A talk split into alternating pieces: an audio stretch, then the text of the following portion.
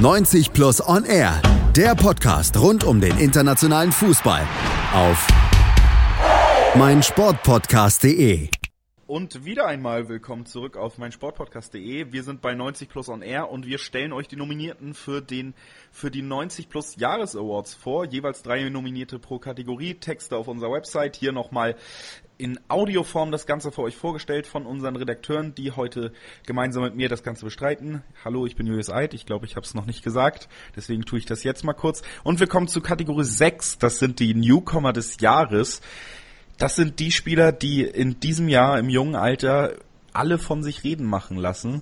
Und da haben wir drei Kandidaten gefunden, die, glaube ich, alle drei das verdient haben. Der erste Kandidat ist Frankie de Jong und den stellt Kilian de Tullen vor. Genau.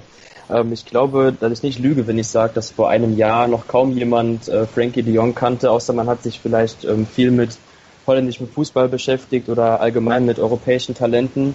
Ähm, aber ich will mal kurz ähm, ein bisschen in die Vergangenheit gehen. Ähm, Im Sommer 2015 wurde er von Willem verpflichtet und dann sofort wieder verliehen für die Saison 15-16 und ist deshalb auch erst seit der Saison 16-17 bei Ajax im Kader und hat dort erstmal bei Young Ajax, bei der Nachwuchsmannschaft, ein bisschen Spielpraxis gesammelt und hat dann nach dem Abgang von Davy Klaassen zu Everton ähm, in, der, in der Saison 17-18 wurde er dann Stammspieler.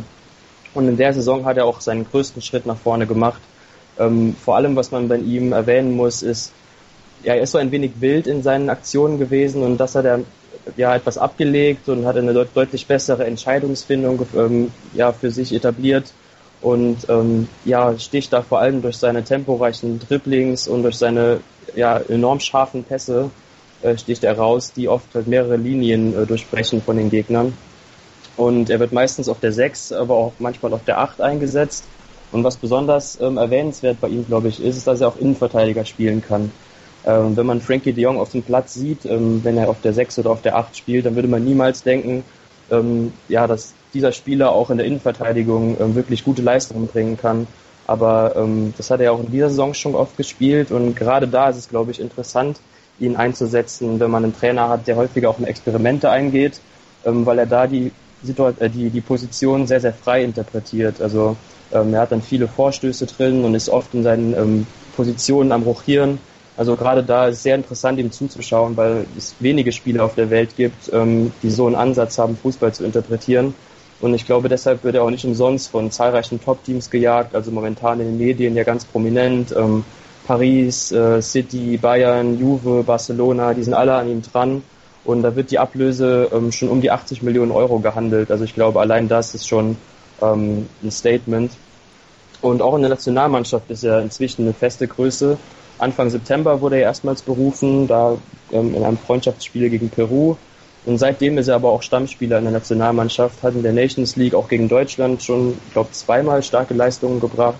Und ähm, ja, er hat eine enorme Entwicklung hinter sich in diesem Jahr die hat er auf jeden Fall und unter anderem bei Barcelona ganz prominent im Gespräch, das hast du eben schon erwähnt. Und das ist auch unser zweiter Kandidat gewesen. Da haben die Katalanen dann aber schon zugeschlagen im Sommer. Das ist Artur Melo und über den wird euch Manu ein bisschen was erzählen.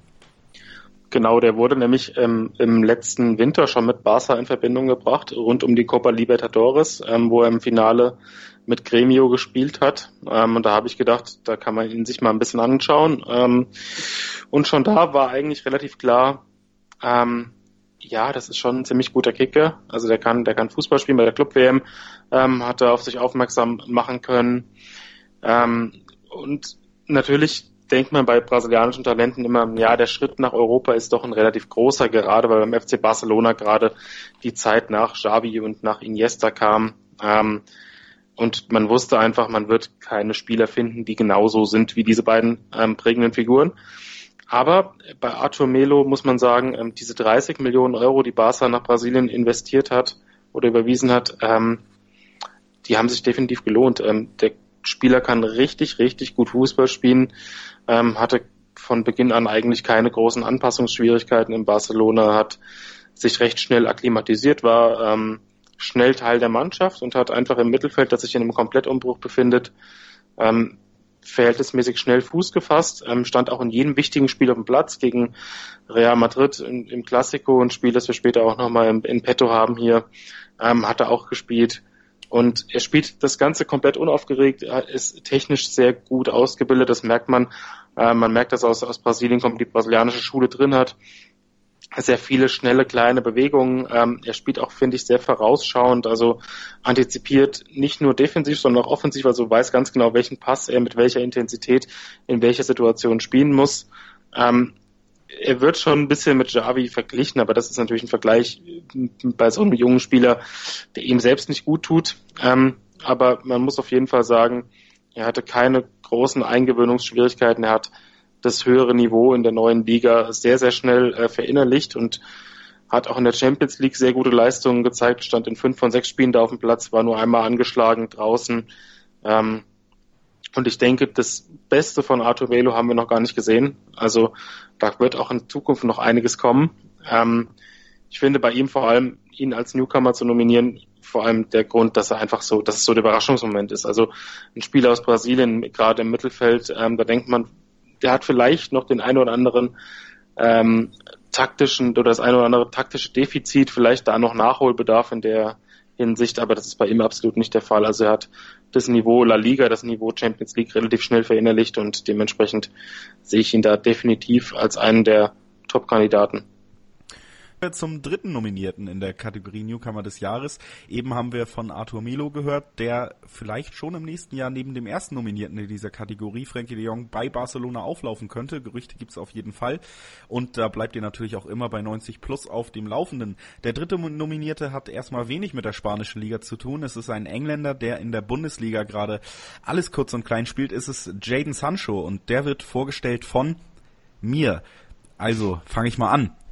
Jane Sancho, jetzt 18 bei Dortmund, hat in der Hinrunde, äh, in der Rückrunde der letzten Saison, also in diesem Jahr, zu Beginn dieses Jahres schon einige Spielzeit unter Peter Stöger bekommen und konnte da schon aufzeigen, was für ein großes Talent er hat, was für besondere Fähigkeiten ihn zu einem der interessantesten englischen Talente seiner Generation macht und hat es dann jetzt eben unter Lucien Favre nicht nur geschafft, wirklich Teil dieses Teams zu werden, sondern man hat es auch sehr gutes Beispiel jetzt am letzten Spiel des BVBs, wo er dann mal geschont wurde, gesehen, zum absolut wichtigsten Flügelspieler der, des Tabellenführers in der Bundesliga aufzusteigen, hat eine wahnsinnig gute Statistik, was Assists und äh, Tore angeht, also für sein Alter, für die Zeit, die er gerade zu Beginn der Saison hauptsächlich noch als Einwechselspieler bis jetzt auf dem Feld hatte, eine wahnsinnig gute Statistik, ist da auch weit über Spielern wie zum Beispiel einem Christian Pulisic, der ja immer noch als großes Talent gehandelt wird und deswegen verdient auch leistungsmäßig absoluter Stammspieler mittlerweile beim, wie gesagt, Herbstmeister der Bundesliga im Moment, einer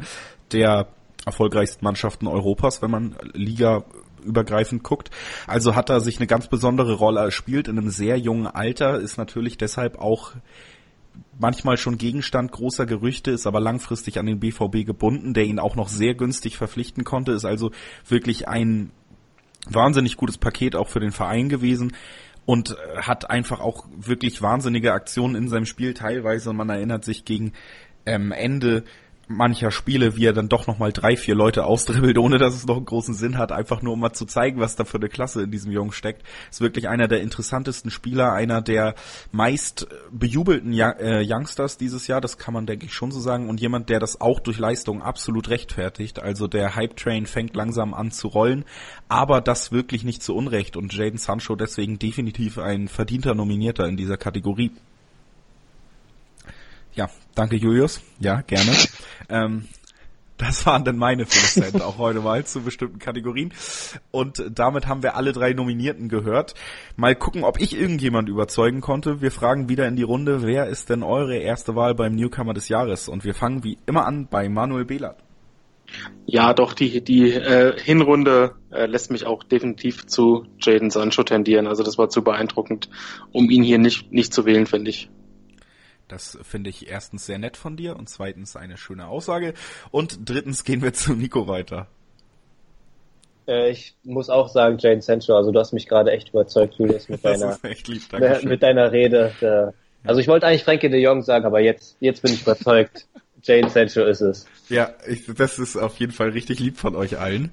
Nochmal so, nachdem ich ja jetzt schon einige Seitenhiebe hier einstecken musste im Laufe dieser Aufnahme. Gehen wir mal zu Chris, ob er vielleicht auch nett ist heute. Ich habe immer noch Gänsehaut und sage deswegen Jaden Sancho. oh Gott, ich werde richtig rot hier, während ich äh, den letzten im Bunde frage, Kilian. Auch ich gehe damit, ich sag auch Jaden Sancho. Gut, dann machen wir jetzt eine Pause, damit ich meine Freudentränen in Ruhe abwischen kann und dann hören wir uns wieder mit dem Spieler des Jahres, also dem Spieler des Jahres 90 plus Jahres Award, was dann tatsächlich ja, wie gesagt, der Ballon d'Or des kleinen Mannes in Perfektion ist. Also damit hören wir uns gleich wieder. Bis gleich. 90 plus on air, der Podcast rund um den internationalen Fußball auf meinsportpodcast.de. Willkommen bei meinsportpodcast.de. Nach fünf Jahren harter Arbeit und viel Schweiß und Tränen haben wir uns im Jahr 2018 endlich selbst gefunden. Wir sind Podcast. Wir bieten euch die größte Auswahl an Sportpodcasts, die der deutschsprachige Raum so zu bieten hat. Über 20 Sportarten, mehr als 45 Podcast-Serien, über 9000 veröffentlichte Podcasts und über 5 Millionen Podcast-Downloads allein im Jahr 2018. Das ist einfach nur Wahnsinn. Gemeinsam mit euch freuen wir uns auf ein spannendes und sportliches 2019. Danke, dass ihr alle dabei seid. Wir sind Podcast. Wir sind meinsportpodcast.de.